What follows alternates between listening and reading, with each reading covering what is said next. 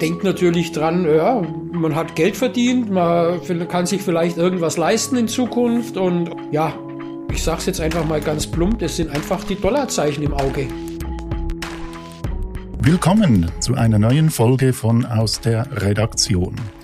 Heute sprechen wir über einen riesigen Betrug. Es geht um Menschen, die ihr Geld auf Online-Trading-Plattformen anlegen und dann plötzlich ihre ganze Investition verlieren, obwohl alles sehr seriös ausgesehen hat. Am Ende sind etwa 160.000 Euro in die Miese gegangen.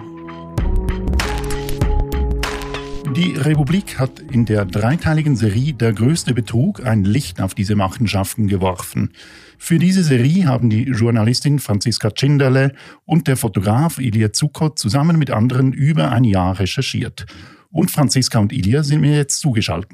Mein Name ist Sven Gallinelli. Hallo zusammen. Hallo, danke für die Einladung. Hallo Sven.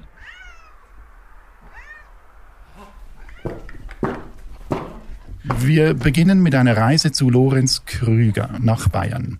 Er wurde Opfer eines Cyberbetrugs und ihr habt ihn besucht. Was fressen die da? Die fressen gar nichts. Doch, die fressen Heu. Ah, ja. Die suchen sich gerade so das Beste raus. Ilia, wo sind wir hier genau? Hier besuchen Franziska und ich den Protagonisten Lorenz Krüger zu Hause. Er lebt auf einer Art alten Bauernhof, den er selbst renoviert hat, mit Katzen und äh, einer großen Holzwerkstatt. Franziska und ich haben ein ganzes Wochenende mit äh, Lorenz und seiner Frau verbracht. Mein Name ist Lorenz Krüger. Ich bin gelernter Kaufmann und bin seit 1990 im Holzbau tätig. Ja, und was habt ihr da angetroffen, als ihr Lorenz Krüger kennengelernt habt, Franziska? Äh, ja, wir haben einen Mann angetroffen, der vom Beruf Holzunternehmer ist, also selbstständig und das schon ziemlich lange, also seit den 90er Jahren. Sie sind jemand, der eigentlich mit, mit Händen arbeitet ne? ja, und nicht, ja. nicht im ich, Office. Ich habe mit Büro kann ich nichts anfangen. Die wenigste Zeit am Computer. Äh, Bestellungen und Rechnungen, das war's. Mehr Computer ist nicht. Ich würde ihn, also Lorenz, so ein bisschen als einen Do-it-yourself-Typen beschreiben. Also Ilya hat es ja schon erwähnt, er hat ähm, eine Holzwerkstatt äh, zu Hause und er hat das Haus, in dem er lebt, selbst renoviert. Und dort lebt er und dort haben wir ihn besucht. Ja, und Lorenz Krüger ist eines dieser Opfer von so einem Cybertrading. Ihr habt ja mit vielen Opfern von solchen Vorfällen gesprochen. Nun, wie kommt man an Menschen wie Lorenz Krüger? Wie findet man die und, und wie bringt man sie dazu, eben über was zu sprechen, das ja auch ganz schwierig ist, weil ja niemand zugeben will, dass er Opfer von so einem Betrug geworden ist? Also man findet solche Leute in der Regel über die Anwälte. Also es gibt natürlich auch Foren, in denen sich Geschädigte austauschen. Es gibt auch Gruppen, wo sie äh, über ihre Erfahrungen sprechen. Aber die beste Möglichkeit, einen Geschädigten kennenzulernen, ist eigentlich über den Anwalt.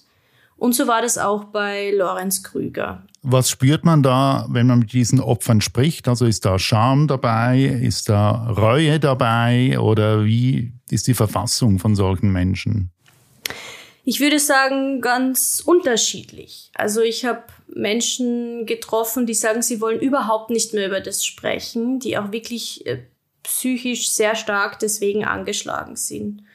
Oder Menschen, die dann versuchen, jemanden in ihrer Familie vor diesem Thema zu schützen. In der Regel sind das Männer, die einfach nicht mehr mit ihrer Frau über dieses Thema sprechen können, weil das die Beziehung so stark belastet hat, die Ehe so stark belastet hat und dann gibt's Menschen wie Lorenz Krüger, der unbedingt darüber reden will und der unbedingt herausfinden will, was da genau passiert ist. Und deswegen war er für uns der perfekte Protagonist, weil er sein gesamtes Material mit uns geteilt hat, weil er wirklich intensiv mit uns über die Erfahrungen gesprochen hat und weil er einfach sehr neugierig ist und äh, beitragen möchte, hinter die Kulissen von dieser, von diesem Betrug zu blicken denkt natürlich dran, ja, man hat Geld verdient, man kann sich vielleicht irgendwas leisten in Zukunft und ja, ich sag's jetzt einfach mal ganz plump, das sind einfach die Dollarzeichen im Auge. Ganz einfach. Das ist einfach die, die Gier. Ja, schauen wir doch mal an, wie er denn jetzt auf dieses Cybertrading gekommen ist. Ja, also lebt in diesem Hof hier weit irgendwo draußen in Bayern und surft im Internet. So ist es ja dann losgegangen, Franziska. Genau, also er ist ein Typ, der sich jetzt schon mit dem Internet, mit dem Internet auskennt. Also der kann irgendwie E-Mails schreiben, der surft im Netz, der schaut sich Videos an und so weiter. Vielleicht hat er auch irgendwie, könnte er sich ein Netflix-Konto machen. Also er ist jetzt kein kompletter Laie. Und wie er da reingeraten ist, ist eigentlich relativ schnell erzählt. Er besucht jeden Tag oder mehrmals die Woche sein E-Mail-Postfach und dort wurde ein, ein Werbebanner eingeblendet, das ihn irgendwie anfixiert hat, das, für das er sich interessiert hat. Und da hat er irgendwann draufgeklickt, sich dafür interessiert und dort seine Daten hinterlassen.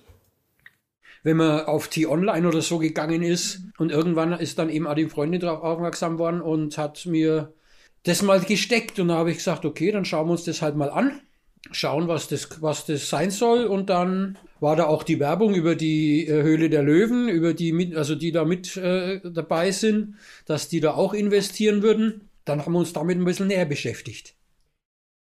Und dann ist er in diese Maschinerie reingekommen, ja. Also man versucht dann persönliche Kontakte aufzubauen, diese Betrüger versuchen Nähe aufzubauen. Wie läuft das dann weiter? Es läuft so weiter, dass die Technik eigentlich einwandfrei läuft. Also man hinterlässt zuerst mal seine Daten und wird dann von einem Art Sekretär oder einer Sekretärin dieser Firma angerufen. Und die sagen dann, hey, wir gehen das total langsam an, mal mit 250 Euro. Äh, die erklären dann durchaus die Finanzinstrumente, also in welche Aktien man da investieren kann oder welche sogenannten Forex-Wetten, also darunter versteht man den Devisenhandel, äh, man setzen kann. Und so beginnt langsam eine Art ähm, Telefonbeziehung, wo man dreimal die Woche, manchmal sogar mehrmals äh, oder jeden Tag mit seinem unter Anführungszeichen Broker telefoniert. Und Broker könnte man einfach übersetzen mit einer Art Finanzexperten, der den Kunden und Kundinnen hilft, sich auf dieser Trading-Plattform zurechtzufinden. Und dann wird Geld investiert und zwar zuerst wenig und dann immer mehr. Also man wird ja da auch motiviert, in Anführungszeichen, da immer mehr Geld reinzulegen. Folgten das eine Art psychologischem Ablauf? Also sind diese Trader, die einen anrufen, sind die psychologisch geschult oder wissen die einfach, wie man Menschen manipuliert? Oder wie kann das sein, dass eben die Leute da dann einfach mitgehen, obwohl ein wildfremder Mensch ihnen das unterbreitet? Also dass Cybertrading so gut funktioniert und wirklich einwandfrei läuft, ich glaube, dafür braucht es eine Mischung aus Technik und Psychologie.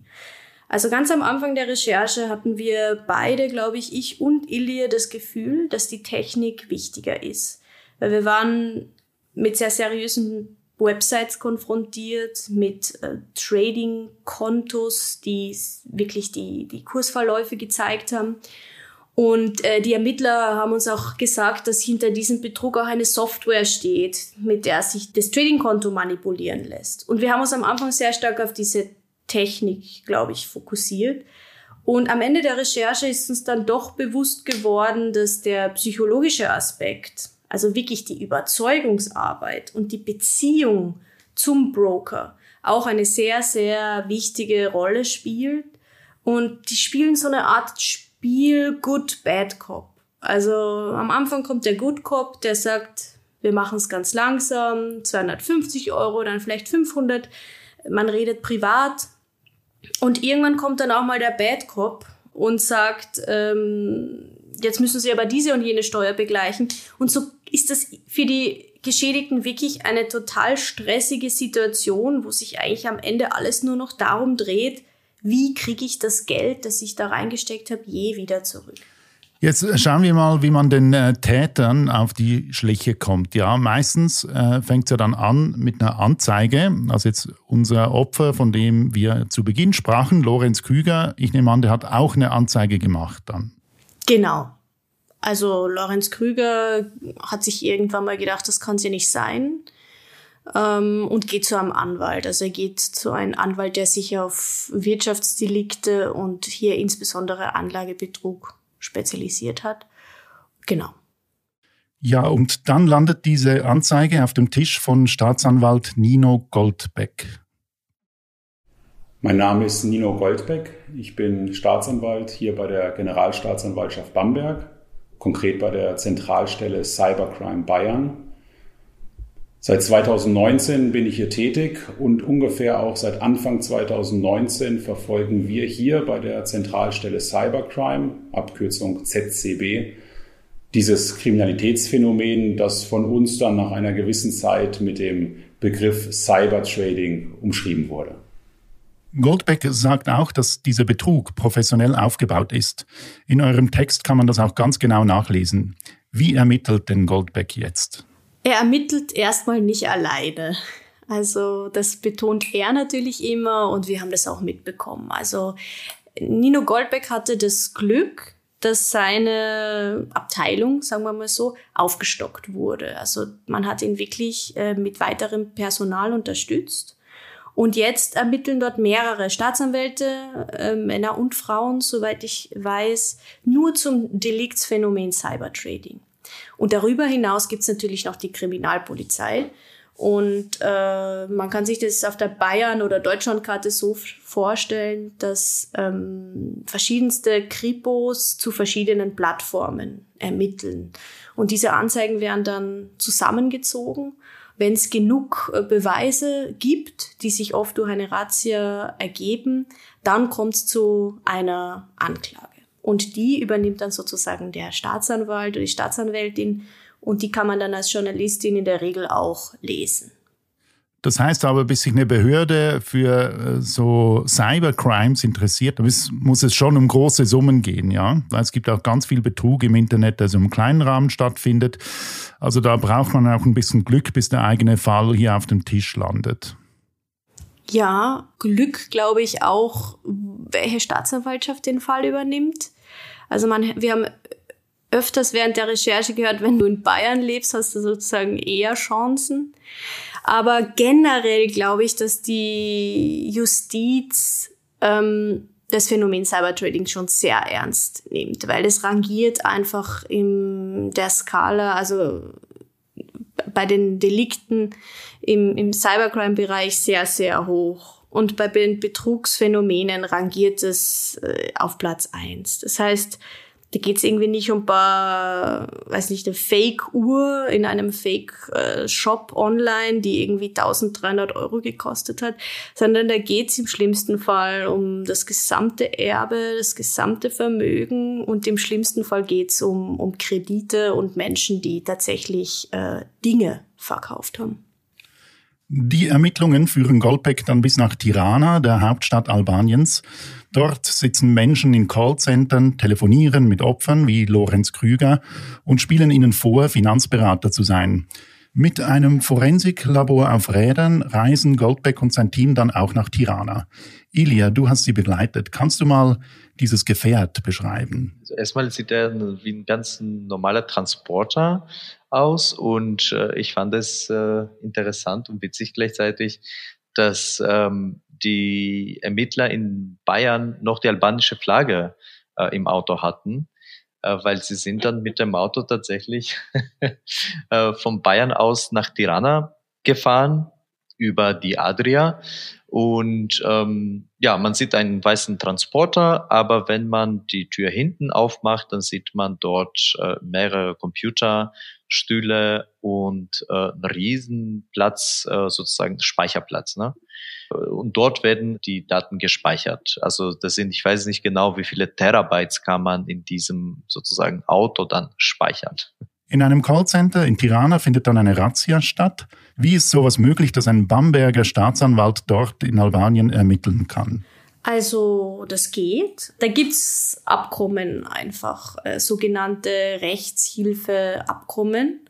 Und dadurch können dann zum Beispiel in diesem Fall deutsche Polizisten gemeinsam mit den lokalen Behörden, also egal ob das jetzt die Polizei in Albanien oder im Kosovo ist, Razzien in zum Beispiel Callcentern durchführen. Es gibt auch in Den Haag, da waren wir auch, äh, eine eigene Justizbehörde, die solche Rechtshilfeabkommen koordiniert. Das ist die Agentur der Europäischen Union für justizielle Zusammenarbeit in Strafsachen und die koordinieren eben genau solche grenzüberschreitenden Strafverfahren. Und Cybertrading gehört genau in diese Schublade. Also es wird keinen Cybertrading-Fall geben, der sich rein in der Schweiz oder rein in Deutschland abspielt. Das heißt aber, die, diese betroffenen Länder im Balkan, wo diese Callcenter auch sind, die unterstützen das. Also die haben auch ein Interesse, dass diese Machenschaften aufgedeckt werden. Das ist eine schwierige Frage. Also ich glaube, wir haben das nicht ganz beantworten können.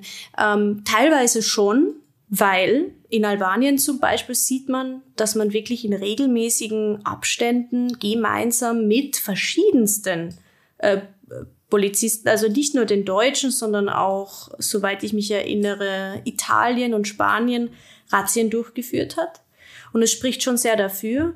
Im Kosovo gab es das natürlich auch, aber jeder und jede weiß, nach jeder Razzia und Polizeiuntersuchung folgt natürlich dann irgendwann die Ebene des Gerichts. Also Menschen sollen ja nicht einfach nur in Untersuchungshaft kommen, äh, und dort drei Jahre gehalten werden, sondern sie sollen ja einen Prozess bekommen, äh, wenn es genug Beweise gibt.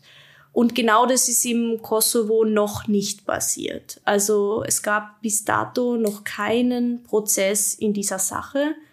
Und wir haben auch versucht, den Staatsanwalt zu erreichen, haben aber mehrmals für diesen Artikel in der Republik äh, keine Antwort bekommen, was da jetzt im Gange ist. Also man darf gespannt sein. Ja, woran könnte das liegen, Ilia? Warum gibt es noch keine Antworten oder warum drückt man sich da oder schweigt? Das ist, was wir auch, was wir uns auch gefragt haben, woran liegt das und warum gibt es noch keine Anklageschrift? Es geht nicht, dass ein Prozess beginnt und man muss auf den Prozess warten, sondern es gibt noch keine Anklageschrift. Ich kann ehrlich gesagt die Frage nicht genau beantworten. Also für Albanien könnte ich äh, sagen, dass es äh, jetzt einen Prozess gibt, äh, sozusagen seit mehreren Jahren, ein Vetting-Prozess. Das heißt, alle Richter werden äh, filtriert, ähm, um sozusagen Fälle der Korruption auszuschließen. Und ähm, das ist ein Prozess, der sehr lange dauert. Und mittlerweile sind viele Richter entlassen worden. Das heißt, dass ein Fall vom Gericht kommt, wird viel länger dauern, weil es eben keine Richter gibt. Für den Kosovo ähm, ich weiß es wirklich nicht. Äh, noch dazu als, als Hindernis, was wir bei der Recherche hatten, ist, dass die albanische Behörden waren viel äh, zugänglicher und wie der Polizei, so die Polizei wie auch die, die Richter haben uns zur Verfügung die Unterlagen gestellt, aber auch waren damit einverstanden, dass wir Interviews führen, aber im Kosovo waren alle Türen leider geschlossen. Von der, von der Ermittlungsarbeiten durften wir nichts mitkriegen. Ja, ich möchte nun auf diese Callcenter-Industrie zu sprechen kommen. Wie ihr aufgedeckt habt, gibt es da eine ganze Industrie. In Callcentern in Tirana, Albanien, aber auch in Pristina, im Kosovo, hat es ein Callcenter am anderen. Das sind ja große Arbeitgeber geworden und ich finde das ja schon noch ein spannender Teil der Geschichte. Ich war mal vor 18 Jahren im Kosovo, da war keine Wirtschaft. Man war auf der Suche, wie das Land weiterkommt und jetzt, 20 Jahre später, ist da eben dieser riesige Industriezweig entstanden. Ilia, du bist aus Albanien und du kennst die Region sehr gut. Was ist das für eine Entwicklung, die da in den letzten Jahren in Gang gesetzt wurde? Also auf jeden Fall zählt immer noch sehr schwach, aber die Wirtschaft äh, geht voran im Sinne von, es gibt manche Branche, wo es tatsächlich äh, äh sich sehr weit entwickelt hat und unter anderem ist diese Callcenter-Branche sehr präsent. Äh, diese Callcenter stehen mitten im Zentrum, egal ob es Tirana oder, oder, oder Pristina ist. Sie verstecken sich nicht. Ähm, nicht alle Callcenter sind illegale Callcenter. Unter denen sind äh, sehr seriöse Unternehmer mit viele, viele Mitarbeiter. Sie haben Aufträge von großen Unternehmern in Deutschland, von Deutsche Post bis Zalando und Amazon. Sie zahlen auch sehr gute Gehälter ähm, sind registriert, sie zahlen Steuer, sie haben Arbeitsverträge, alles Mögliche. Und aber zwischen den Guten sozusagen gibt's auch die schwarze Schaffen, die sich dahinter verstecken. Und ähm, diejenigen sozusagen sind die, die das Problem dann verursachen, weil sie können sich so tun, als ob wären sie auch ganz normale legale Callcenter, aber sie rufen nicht Kunden, äh, die deren Klamotten bei Zalando zurückschicken möchten, sondern sie wollen von den Kunden was anderes. Wenn man nun deine Bilder anschaut aus Tirana, aber auch aus Pristina, man sieht da Partys, teure Autos am Rumfahren, es wird gebaut, modern, teuer. Wie schätzt du das ein? Ist das eine Welle der Modernisierung in der Region? Werden die Menschen reicher oder was geschieht denn da? Also ich bin nicht der Wirtschaftsexperte, um genau den Schwung sozusagen zu erzählen, aber auf jeden Fall laut unserer Recherche, ähm, es gibt schon, ich sag mal so, schwarzes Geld, was in diesem Länder reinfließt. Ne? Ein großer Teil ist tatsächlich von Menschen, die ganz normal arbeiten, im Ausland arbeiten und Geld nach Hause zurückschicken. Das definitiv. Aber man sieht, und das fällt uns schon auf, junge Menschen unter 30 mit, mit Anfang 20, äh, sie fahren Porsche und Lamborghinis. Und da fragt man sich schon, woher kommt denn das Geld? Und es sind tatsächlich auch die jungen Menschen, die in diesem Callcenter dann arbeiten. Man hat den Willen, man hat das Gefühl, okay, es muss ja auch bei uns irgendwie vorangehen. Ähm, Arbeitslosigkeit ist trotzdem hoch, die Gehälter, die normale Gehälter sind nicht so gut. Wir reden jetzt über ein Gehalt von 400, 450 Euro. Und natürlich, es ist schon, ja, reizvoll, äh, dann in dem illegalen Business einzusteigen. Franziska, du wohnst ja auch schon seit Jahren in äh, Tirana und äh, beobachtest die Region auch schon lange journalistisch. Wie schätzt du das ein? Also ich würde zuerst mal vielleicht ein bisschen widersprechen. Ich glaube nicht, dass unsere Recherche quasi zeigt, dass die Täter auf dem Balkan sitzen.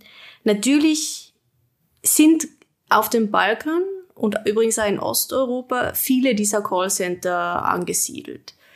Und die Menschen, die dort arbeiten, also vor allem die Top-Broker, verdienen in der Tat richtig viel Geld. Und das, was sie machen, ist auch wirklich moralisch falsch. Also sie lügen Menschen am Telefon an, Sie raten ihnen, ihr Haus zu verkaufen, ihre Geld von ihren Freunden zu nehmen.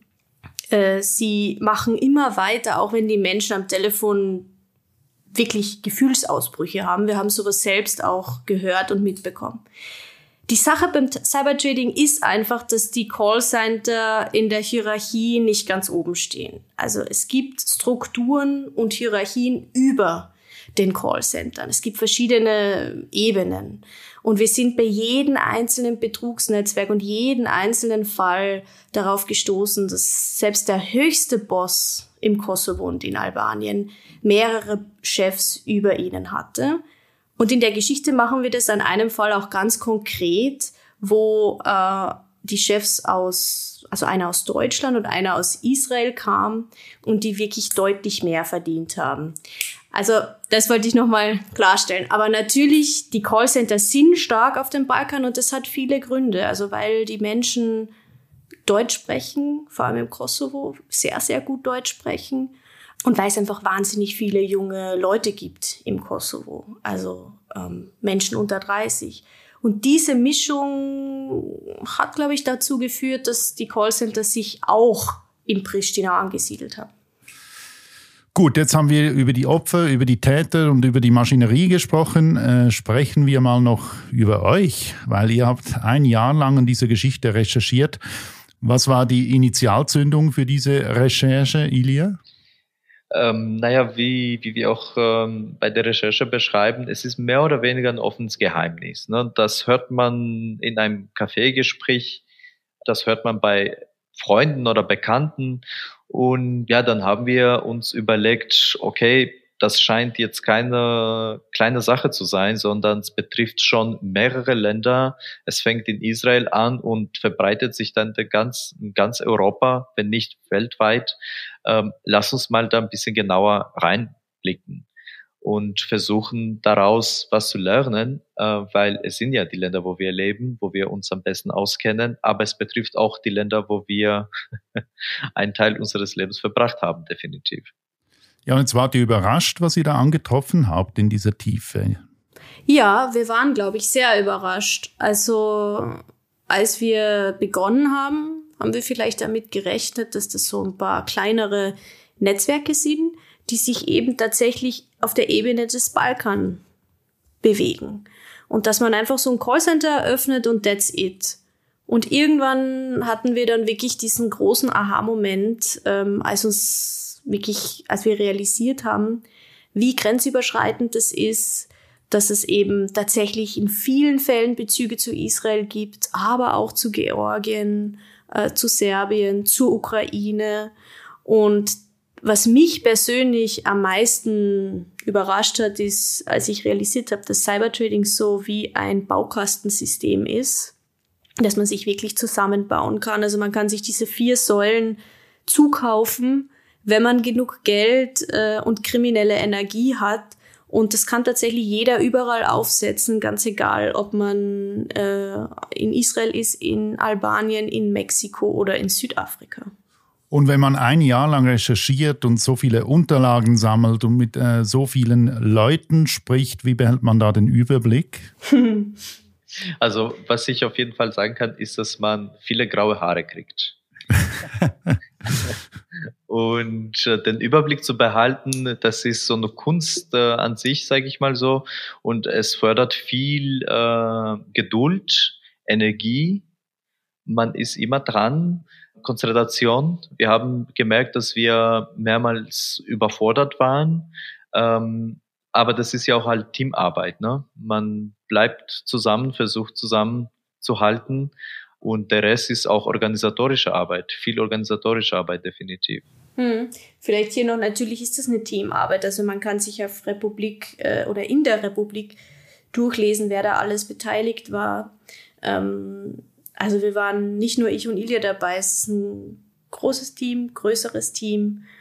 Und da den Überblick zu behalten, war sicher nicht leicht. Aber ich glaube, das Einfachste ist wirklich immer noch, so viele Menschen wie möglich speichern sich das Material. Und es ist auch nicht schlecht, wenn man manchmal Dokumente ausdruckt, weil ähm, dann hat man sie auf jeden Fall auch, wenn der Computer abstürzt. Gut, dabei würden wir es mal bewenden lassen. Herzlichen Dank, dass ihr euch Zeit genommen habt. Also einerseits Zeit für diese Recherche, die wir publiziert haben, aber auch Zeit für diesen Podcast. Alles Gute, Franziska und Ilia. Danke für die Einladung. Danke, Sven. Alles Gute. Ja, und wer die Recherche noch nicht gelesen hat, die gibt's jetzt auf www.republik.ch. Und die kann man nicht nur lesen, die kann man sich auch anhören, weil bei uns alle Beiträge auch eingesprochen werden. Herzlichen Dank und auf Wiederhören.